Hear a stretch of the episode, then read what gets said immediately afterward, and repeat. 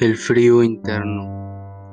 Seis humanos atrapados por casualidad en el frío inclemente, cada uno con su callado de madera, deja que te cuente. Su fogata moribunda perdía ramas, y el primer hombre se negaba, pues notó que, entre los demás, había un negro a quienes detestaba. El otro hombre notó que no era de su fe religiosa, y no fue capaz de dar al fuego su callado de madera ruidosa. El tercero bestiarapos se arropó con su abrigo. ¿Para qué dar su callado a, para un rico que no es su amigo? El rico retrocedió y pensó en su tesoro y cómo cuidarlo de los pobres, haraganes sin decoro.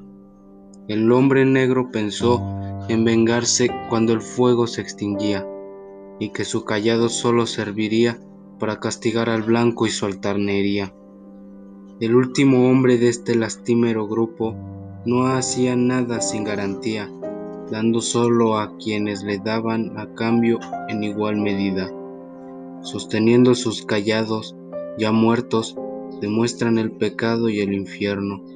No murieron por una helada exterior, sino por un frío interno.